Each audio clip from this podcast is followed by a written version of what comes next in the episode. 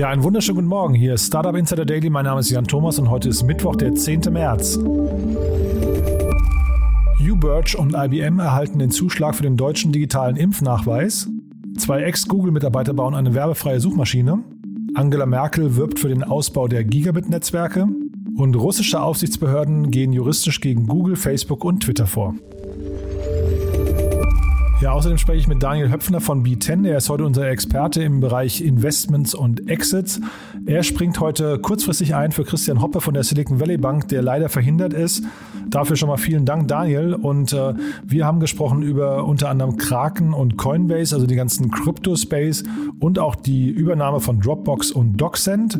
Ja, außerdem haben wir wirklich wieder ganz tolle Interviews heute, aber die packen wir wieder in die Nachmittagssendung. Das ist einfach zu viel für heute Morgen.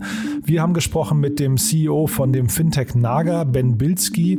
Da gab es eine große Finanzierungsrunde über 25 Millionen Dollar. Ja, dann habe ich gesprochen mit Christian Geiser von COSI. Die haben auch gerade 20 Millionen Euro eingesammelt, unter anderem von Soravia und auch von den Bestandsinvestoren Cherry Ventures, E-Ventures und Creos. Und äh, Christian kennt ihr vielleicht noch von Kaufda, das hat er ja damals an Axel Springer verkauft. Und seitdem ist er ja wirklich einer der führenden Szeneköpfe hier in Berlin, hat auch roundabout 20 Angel Investments getätigt. Und darüber haben wir gesprochen. Und dann habe ich auch gesprochen mit Daniel Zacharias von Stui aus Koblenz. Ja, und da ist gerade HV Capital eingestiegen und auch Haniel. Und auch, und das finde ich ganz spannend, die Sender-Gründer. Ja, die haben auf jeden Fall 7 Millionen Euro eingesammelt. Und äh, das, wie gesagt, alles in der Nachmittagssendung, also drei Interviews heute Nachmittag. Ist auf jeden Fall eine super spannende Runde, alles kurz und knackig, da könnt ihr, glaube ich, wirklich sehr, sehr viel lernen, wenn ihr eure Unternehmen groß machen wollt. Speziell Ben Bilski hat mich ziemlich geflasht, muss ich sagen, weil er hat wirklich, er hat chinesische und amerikanische und europäische Investoren an Bord. Äh, ist also wirklich ein sehr globales Unternehmen, aber das wird Ben nachher nochmal im Detail erzählen. Ein tolles Gespräch, aber jetzt gehen wir rein in die Nachrichten mit Anna Dressel und vorher nochmal ganz kurz die Verbraucherhinweise. Werbung Achtung, wichtige Frage an alle Startups. Organisiert ihr eure Verträge noch mit Google Drive und Excel Sheets? Zahlt ihr regelmäßig für Tools, die ihr gar nicht mehr nutzt? Habt ihr auch keine Übersicht darüber, wann welcher Vertrag ausläuft oder wo die Verträge überhaupt liegen? Wir ändern das. Mit Contract Hero könnt ihr kinderleicht all eure Verträge digital und übersichtlich verwalten. Contract Hero digitalisiert wichtige Vertragsdetails und erinnert euch automatisch an anstehende Kündigungsfristen. Ihr habt immer und überall einen guten Gesamtüberblick über eure Verträge. Vor allem sehr praktisch für eine bevorstehende Due Diligence. Das alles cloudbasiert und DSGVO-konform mit Servern in Deutschland. Jetzt mehr erfahren auf www.contracthero.de.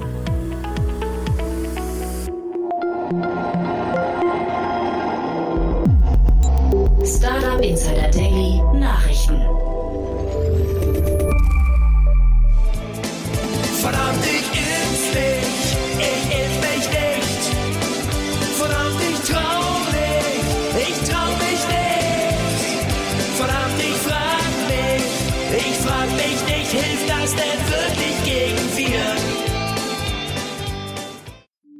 UBird und IBM erhalten Zuschlag für deutschen digitalen Impfnachweis. Insgesamt 29 Unternehmen hatte das Bundesgesundheitsministerium angeschrieben, um an der Ausschreibung um eine Lösung für den digitalen Impfnachweis für Deutschland teilzunehmen. Dieser Geheimwettbewerb ist nun entschieden. Den Zuschlag erhalten der Kölner Anbieter Ubirch, der auf einen Technologiemix aus QR-Codes und Blockchain-Verifizierung setzt, sowie der Technologiekonzern IBM. Zukünftig sollen geimpfte Personen im Impfzentrum oder beim Hausarzt einen QR-Code erhalten, der wie ein anonymer Fingerabdruck funktioniert. Darin enthalten sind personenbezogene Daten sowie die Angaben zum Impfdatum und dem verwendeten Impfstoff. Dieser Code wird kryptografisch signiert und in insgesamt fünf Blockchains hinterlegt. Ubirch CEO Stefan Noller sagte, Zitat, ich finde es cool, dass diesmal nicht einfach nur irgendein etablierter Big Tech-Konzern die Lösung liefert, sondern eine kluge Kombination aus Big Tech und Startups. Russische Aufsichtsbehörden gehen juristisch gegen Google, Facebook und Twitter vor. Fünf internationale Internetplattformen sehen sich mit Vorwürfen der russischen Justiz konfrontiert.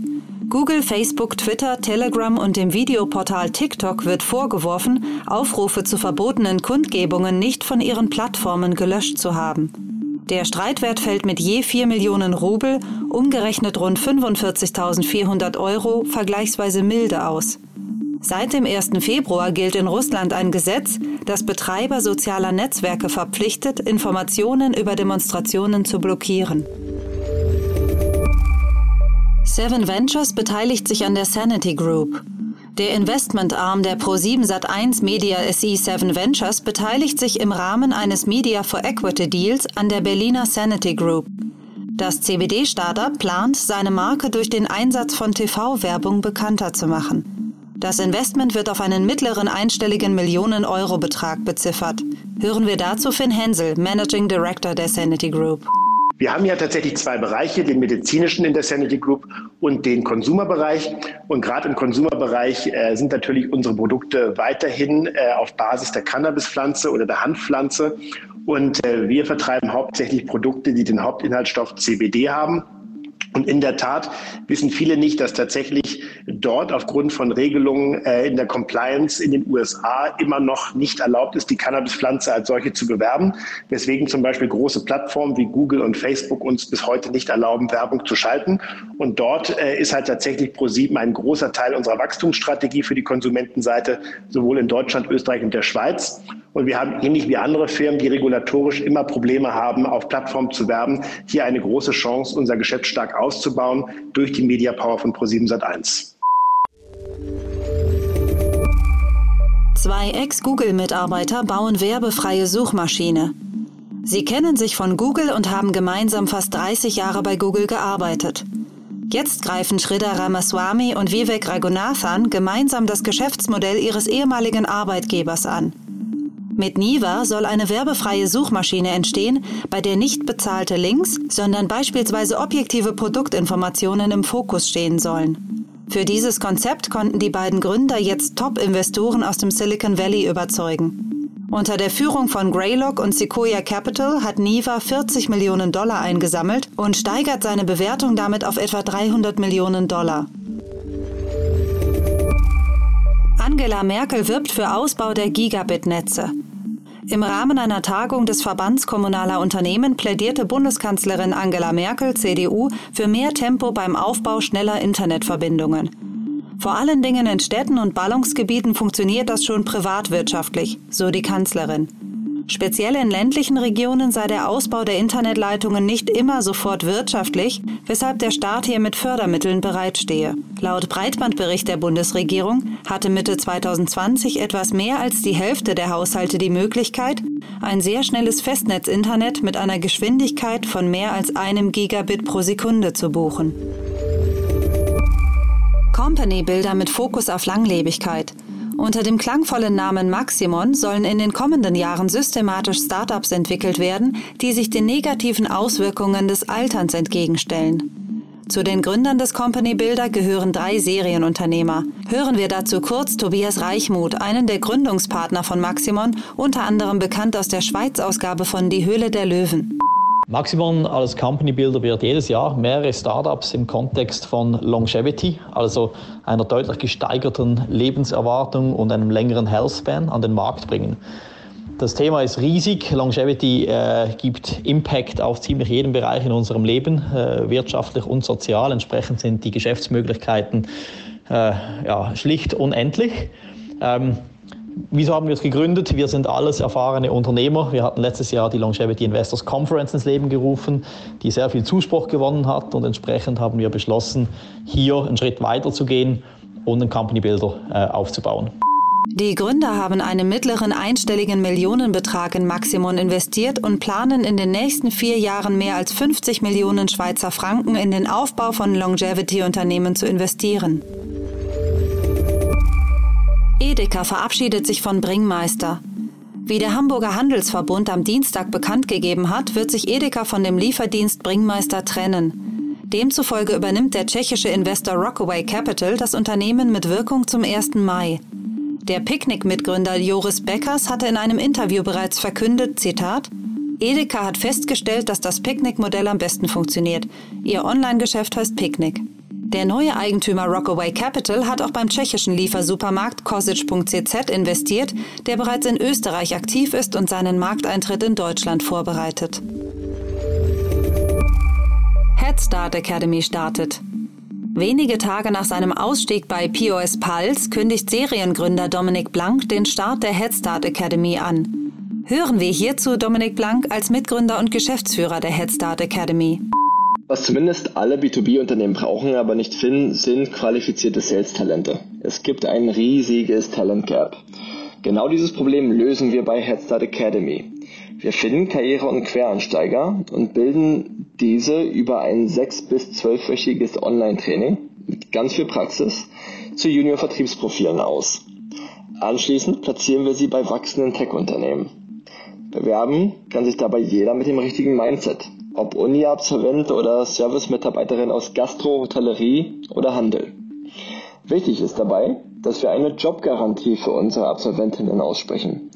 Die Großgebühren werden also nur fällig, wenn wir sie auch im Job platzieren. Im Rahmen eines sechswöchigen Online-Kurses inklusive Praxisteil sollen Karriere- und Quereinsteiger zu Vertriebsmitarbeitern ausgebildet werden. Starlink findet lukratives Geschäftsmodell. Die Internetsparte von SpaceX baut bekanntlich ein erdumspannendes Netzwerk an Satelliten. Derzeit sind bereits 1141 Starlink-Satelliten im Einsatz. Wie SpaceX-CEO Elon Musk via Twitter ankündigte, will Starlink in naher Zukunft vor allem Fahrzeuge, Schiffe und Flugzeuge mit Internet versorgen. Auch für Wohnwagen sieht Musk großes Potenzial. Tesla-Autos sollen überraschenderweise jedoch zunächst nicht mit Starlink-Internet ausgestattet werden. Dies liege aber primär an der Größe der Empfangsterminals. Starlink verzeichnet aktuell rund 10.000 Testnutzer, hauptsächlich in Nordamerika. COVID accelerated the rate at which we made this transition, but this transition was going to happen anyway, because essentially what we want to do is separate out the folks who make our wonderful content uh, based on tremendous franchises from the decision making in terms of where the prioritization is in terms of how it gets commercialized into the marketplace. Chef von Disney macht Kinos wenig Hoffnung. Nachdem sich bereits Netflix skeptisch zur Zukunft der Kinobranche geäußert hatte, hat sich nun auch Disney klar positioniert. Wie Disney-CEO Bob Chapek auf einer Technologie- und Medienkonferenz erklärte, wird Disney auch in Zukunft auf seinen hauseigenen Streaming-Dienst setzen. Mit Blick auf das letzte Jahr sagte Chapek, ich denke, die Kunden sind wahrscheinlich ungeduldiger als je zuvor, denn sie hatten den Luxus eines ganzen Jahres, in dem sie Filme jederzeit zu Hause bekommen konnten. Ich bin nicht sicher, dass es einen Weg zurück gibt. Soweit die heutigen Startup Insider Daily News von Mittwoch, dem 10. März. Und damit zurück zu Jan Thomas. Startup Insider Daily, Investments und Exits.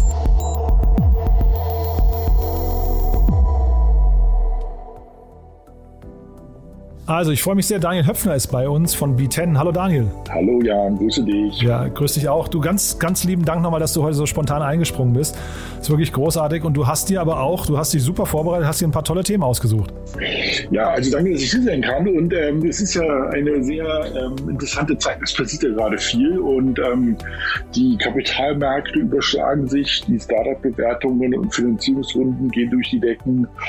Und ähm, da wollten wir über zwei, drei Sachen ja mal gemeinsam sprechen, das recht. Mhm, genau. Dann lass uns vielleicht mal mit dem ganzen Kryptobereich anfangen, weil das ist einer, der mich am meisten fasziniert, aber im Sinne von, ich habe keine Ahnung davon. Äh, ja, also da passiert so viel gerade, da bin ich mal gespannt, was du das. Ich hoffe, du kannst ein bisschen Licht ins Dunkel bringen. Ähm, ja, also wenn es ist natürlich sehr beeindruckend, was gerade passiert mit ähm, dem geplanten Börsengang von Coinbase. Ähm, ich glaube, alle sind gespannt, ob jetzt ein Börsengang wird, der wirklich die magische Schwelle von 100 Milliarden ähm, Dollar Bewertung sprengen wird oder ob es, ähm, wie es so schön neumodisch heißt, ein Spec wird ähm, ähm, oder wie sie auch immer an die Börsen gehen. Aber ich glaube, was passieren wird, sie werden an die Börse gehen und ähm, auf jeden Fall auch zu einer atemberaubenden Bewertung. Und ähm, also 100 Milliarden Bewertung für eine, eine, eine Exchange, also eine, eine Börse, wo man, wo man sozusagen ähm, Tokens, ja, Coins, Bitcoin und andere Coins kaufen kann, ist schon wirklich beeindruckend. Ähm, ich habe mir so ein paar Zahlen rausgesucht, die ich sehr beeindruckend finde. Also die haben letztes Jahr ähm, 1,1 Milliarden US-Dollar Umsatz gemacht. Das ist aber auch mal eine Hausnummer. Ne? Also die machen auch wirklich Umsatz. Und damit ist oh, ich wollte gerade sagen, ist auch echter Innenumsatz gemeint, also Provisionsumsatz. Damit ist da nicht gemeint, nur was sie traden, sondern sie haben wirklich eins über eine Milliarde Innenumsatz erreicht. Sie sind damit mit über 100 Prozent gewachsen letztes Jahr. Ähm, sie haben letztes Jahr einen Gewinn ausgewiesen von über 300 Millionen. Ähm, Und mal so als Vergleich, ich habe mal rausgesucht, ähm, die London Stock Exchange, also einer der ältesten, ich sag mal, klassischen Börsen, da wo Aktien gehandelt werden.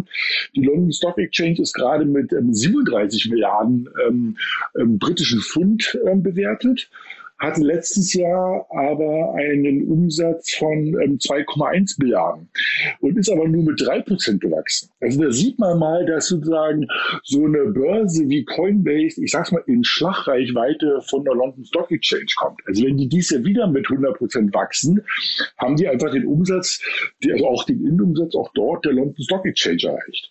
Beim Gewinn noch nicht. Also die London Stock Exchange hat einen Gewinn von 1,1 ähm, Milliarden Pfund, also über 50 Prozent ähm, wirklich ähm, Gewinnmarge. Aber was man halt sagen muss, und das ist da, wo die Investoren alle natürlich alle nervös werden und neugierig werden, ist, ähm, wir hatten Stock Exchange 3% Wachstum, Coinbase 100% Wachstum. Ja, und ich glaube, das ist, das der, der Unterschied. Und ich sage mal, in dem Fahrwasser, was immer so mitschwimmt, ähm, ist die, die zweite Exchange, nämlich Kraken die gerade wo eine große Finanzierungsrunde auf eine 20 Milliarden Bewertung macht. Dann kann man sagen, ja, warum denn nur nach dem Motto? Das ist aber trotzdem beeindruckend. Ne? Also die sind Nummer drei, ähm, die machen auf 20 Milliarden eine Bewertung. Man muss das sowieso ein bisschen unterscheiden. Das eine ist so das Robin Hood, das ist so das Coinbase und eben ähm, das Kraken ist sozusagen für so die, die semi-professionellen oder professionellen Anleger. Das heißt, es hat nicht so, das ist nicht so shiny, nicht so bekannt, aber äh, wird ähnlich gute Zahlen liefern. Ich habe jetzt keine Zahlen gefunden zum Umsatz von Kraken, aber die werden in einer ähnlichen Schlagreichweite sein. Aber es ist halt ein spannender Markt. Ähm, guck dir an, wo gerade Bitcoin steht. Die haben, sind, sind jenseits der 50.000 US-Dollar. Äh, das war vor ein Jahr noch undenkbar. Da waren die äh, während, der, während des Lockdowns im März, also heute vor ein Jahr, waren die beim Zehntel, ja, also bei 5.000. Und im Moment muss man halt sagen, die Märkte werden mit so viel Geld geflutet. Ähm, die, die, die Staatsbanken, Zentralbanken, europäische Banken, amerikanische Banken pumpen so viel Geld in die Märkte, um die zu stabilisieren, dass halt ähm, eigentlich jegliche Assets, ähm, also sei es Immobilien, sei es Aktien ähm, oder sei es auch Kryptowährungen durch die Decken gehen.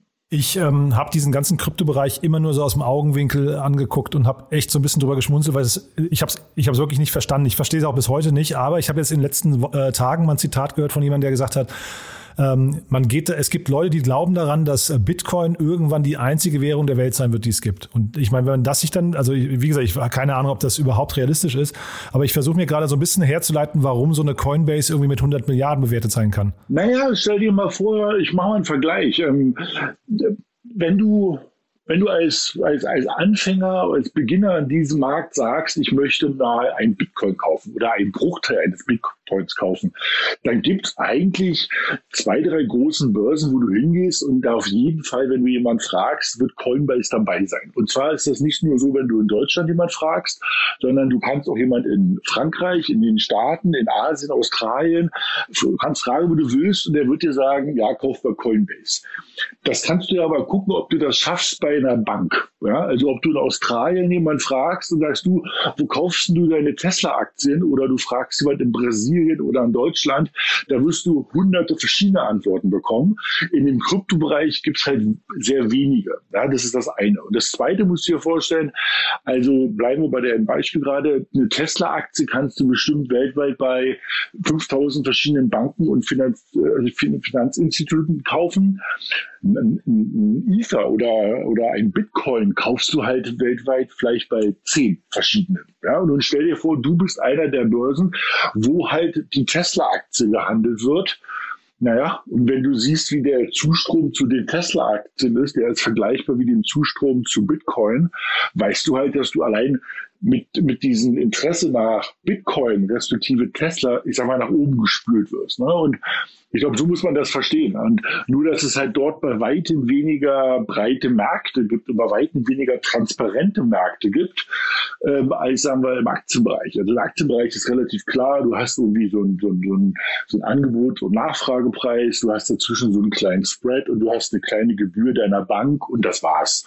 In dem ganzen Bereich Kryptowährungen ist das prinzipiell auch so, nur da sind teilweise ganz andere Margen noch dabei. Ja, also wenn du halt ähm, da kommt es gerne mal vor, dass du ein, zwei, drei Prozent ähm, Gebühren auf einmal zahlst, was du halt in anderen Bereichen gar nicht mehr machst. Das heißt, das ist alles noch am frühen Anfang und wie immer in den, in den Wildwest-Zeiten äh, wird auch Wildwestmäßig teilweise dort Geld verdient. Habt ihr euch das auch mal angeguckt? Ist da noch Platz für andere Player oder ist, das, ist der Drop gelutscht? Da ist auf jeden Fall noch Platz für andere Player. Ich glaube, man muss sich das vorstellen, so ein bisschen wie, ähm, also es gab jetzt einen großen Hype im Bereich Krypto, das war ja so 2017. Ja, so 2016, 2017, da ging es ja schon einmal hoch. Da war es ja schon irgendwie normal, dass bei den Nachrichten neben dem Ölpreis, Goldpreis, Dollarpreis auch der Bitcoin-Preis gesagt wurde. Dann gab es das große, den großen Absturz Anfang 2018 oder 2017 ging es schon los runter, hat sich alles nochmal normalisiert. Und da würde ich mal sagen, das kann man so ein bisschen vergleichen wie ähm, wie sozusagen der, die, der erste Internet-Crash 2000 da haben auch alle gesagt, naja, das mit dem Internet setzt sich nicht durch und wir wissen mal und mal abwarten und guck dir doch mal die ganzen Businessmodelle an, die sich nicht tragen und ähm, die etablierten Player haben mit dem Finger auf die jungen Player ge gezeigt und haben gekichert und genauso ist das, glaube ich, jetzt ein bisschen mit dem ganzen Thema Krypto und Bitcoin. Die etablierten Player lächeln und zeigen mit dem Finger auf, auf, die, auf die New Kids on the Block, wenn man sie mal so nennt. Ähm, aber die, deren Zeit kommt erst. Ja? Also ich will jetzt nicht in diese äh, mit einsteigen, dass der Bitcoin irgendwie morgen eine Million wert ist. Das weiß ich nicht. Ich, also ich habe diese Kristallkugel auch nicht da.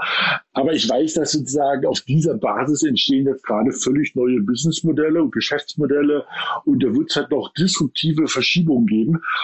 Und jetzt ein bisschen ausgeholt, aber um deine Frage wirklich konkret einmal zu beantworten, überlege mal, welche Player aus der allerersten Welle heute noch da sind, versus wer da noch alles kam. Also was ich sage ist, da kommt noch richtig viel sozusagen runter den Berg. Da wird, das wird noch auf jeden Fall ein ultra spannender Bereich werden. Du, dann lass uns mal mit Blick auf die Uhr zum nächsten Thema gehen. Ich finde das ja wirklich hochinteressant, Daniel. Von daher danke für die Einschätzung. Ähm, aber es gab ja noch eine spannende Übernahme heute. Genau. Ähm, nämlich Dropbox hat sozusagen wieder dazu gekauft. Ja? Also ähm, äh, Dropbox hat ähm, ähm, äh, DocSend gekauft, Entschuldigung, ähm, Dropbox hat DocSend gekauft. Das ist halt ultra spannend, weil DocSend ist sozusagen, glaube ich, für jeden in diesem Startup-Umfeld ähm, auch ein Begriff, weil ähm, immer wenn man Pitch Deck verschickt ja, oder gesendet bekommt als Investor, ist zu 90 Prozent irgendwie so ein DocSend-Link dahinter gelegt. Das ähm, hat viele Vorteile. Du hast eine hohe Transparenz als Versender. Wer, wer macht ein Dokument auf? Wann macht ihr das auf? Guckt er sich das Dokument vollständig an? Zu welchen Uhrzeiten guckt ihr das an? Das heißt, du kriegst so ein bisschen Statistik zu deinem Dokument. Und ähm, das ist natürlich so teilweise der einzige Feedback-Kanal, den man als, ich bleibe mal bei diesem singulären Use Case, als Gründer, wenn man einem Investor so ein Pitch-Deck schickt, irgendwie kriegt. Ja, weil unter Umständen antwortet der Investor gar nicht oder irgendwie nur schleppend. Das heißt aber, da hat man zumindest mal, man sieht, wie, wie ist denn das Level of Engagement von jemand, der das empfängt. Und natürlich hat es jetzt ähm, Dropbox nicht gekauft wegen ähm, nur Gründern und der VC-Community. Es ist natürlich generell sehr spannend zu verstehen, wie ist die Interaktion mit einem Dokument? Bleibt ihr bei einem Vertrag an irgendeiner Stelle hängen ähm, oder flippt ihr relativ schnell durch den Vertrag durch und unterschreibt den hinten digital mit einer anderen Firma, weil DocuSign hat vor, äh, für Dropbox, Dropbox hat vor ein paar Jahren ähm, HelloSign gekauft womit man nämlich Dokumente sozusagen digital unterschreiben kann. Und jetzt schließt sich sozusagen so ein bisschen dieser Kreis. Ja? Also Dropbox als Cloud-Anbieter von Storage von Dokumenten, hat halt irgendwann erkannt, es reicht halt nicht nur Dokumente zu speichern. Sie haben halt verstanden, sie müssen halt irgendwie in diesen berühmten Value-Add irgendwie reinkommen. Der Value-Add ist, was machen Leute mit Dokumenten, mit relevanten Dokumenten? Das eine ist, sie werden sie bearbeiten, nachverfolgen und natürlich irgendwann unterschreiben. Und diesen Circle schließt sozusagen ähm, Dropbox langsam. Einmal mit Dropbox Paper das ganze Thema bearbeiten. Ich glaube, das war jetzt noch nicht der Mega-Erfolg. Aber ich glaube, die Tendenz ist klar, dass es in diese Richtung geht. Das nächste ist dieses DocuSend, ähm, um zu verstehen, wie, wie wird es sozusagen verarbeitet, wie ist das Level of Engagement, was gucken die Leute sich an, bis zum Thema, wo man sagt, HelloSign, also auch jetzt in Dropbox, ähm, Company, ähm, es wird unterschrieben und man hat da ein rechtsverbindliches Dokument. Also spannend passiert viel in dem Bereich und man wird sehen, dass Dropbox in diesem Ökosystem, ich bearbeite ein Dokument ähm, und ich mache ein Value-Add mit diesem Dokument, immer mehr randocken wird an Services, um sich gegenüber anderen Playern halt eben zu signifikant zu positionieren und sozusagen einfach anders zu sein. Mhm. Das heißt, ich höre erstmal raus, du findest den Kauf total nachvollziehbar und logisch, ne? Auf jeden Fall. Das macht aus, ähm, aus Sicht von ähm, Dropbox absolut Sinn, sich in, diesen, in diesem Bereich breiter aufzustellen und Value Adds zu liefern über dieses, ich speichere meine, Dokum äh, meine Dokumente oder meine Files im, im Web, weil da ist natürlich eben mit mit Google Drive und allen möglichen anderen Bietern, wenn immer mehr ähm, Wettbewerber kommen und es ist so ein Race to the Button. Das heißt sozusagen, es wird immer billiger, es wird immer weniger kosten und dann muss man halt überlegen, wie positioniere ich mich denn, dass eben ähm, ich sozusagen immer noch einen Preis aufrufen kann, der einfach interessant ist und nicht nur kostendeckend. Und ich meine, in, in DocSend selber ist, glaube ich, relativ überschaubare Mengen an Venture Capital geflossen. Ja, ich habe geguckt bei, bei Crunchbase 15 Millionen, ja, genau, Dollar. Genau. Und ich glaube, die Geschichte dazu ist halt auch ganz spannend, weil wenn mich recht erinnere, ist der Gründer von DocSend eigentlich ein ehemaliger Mitarbeiter von Dropbox. Ja, und, und hatten das, glaube ich, auch dann mal vorgestellt. Äh, damals hieß es eben, das ist nicht Fokus, ja, was auch erstmal gar nicht schlimm ist, auch wenn man jetzt darüber sagen wir, schmunzelt und sagt, ha, guck mal, jetzt muss er die Firma teuer kaufen.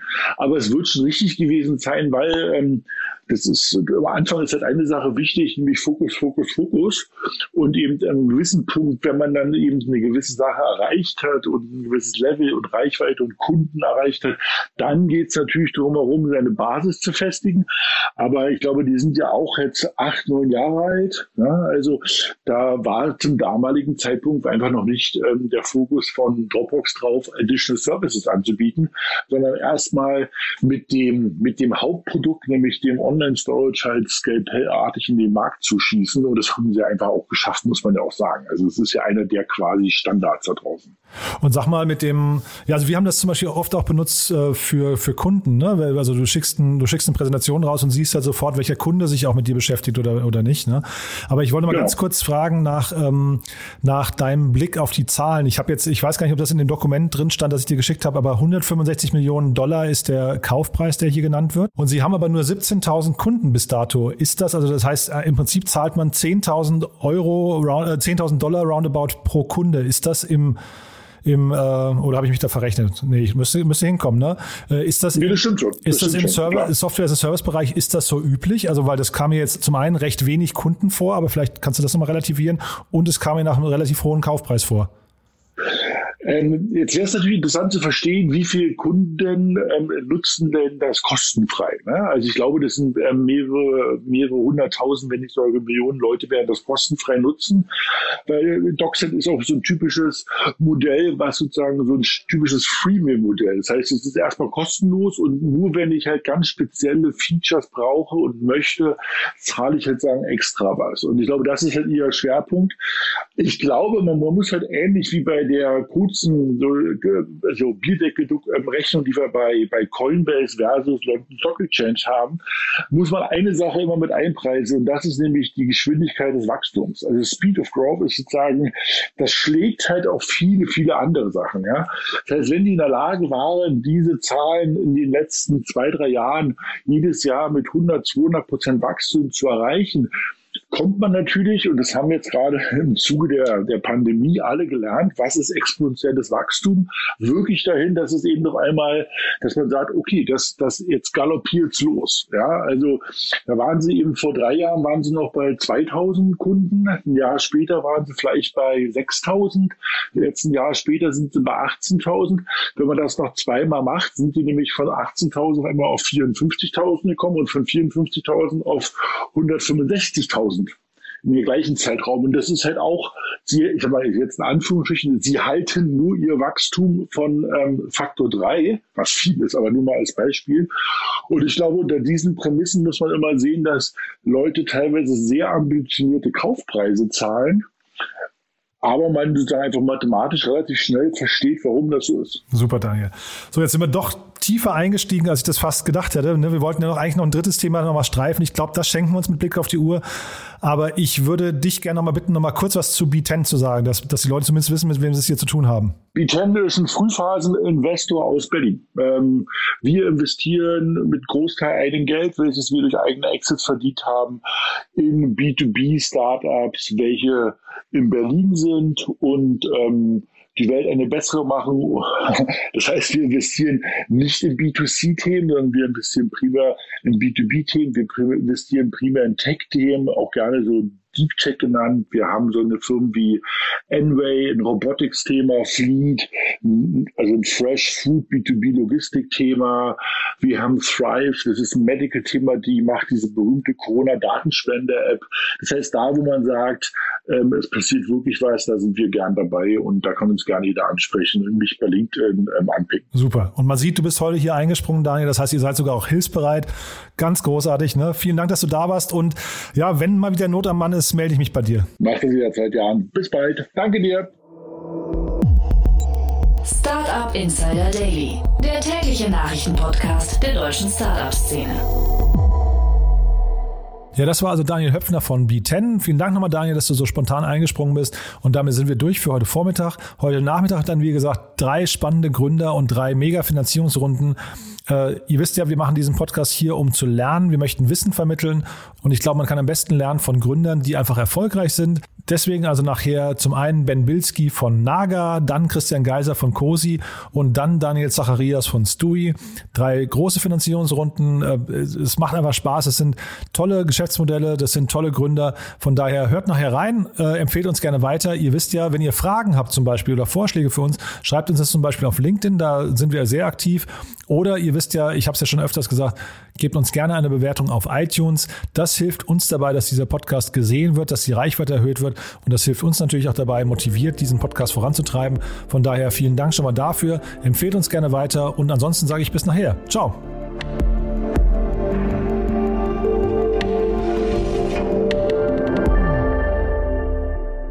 Diese Sendung wurde präsentiert von Contract Hero, die effiziente und übersichtliche Vertragsverwaltung. Alle weiteren Informationen auf www.contracthero.de.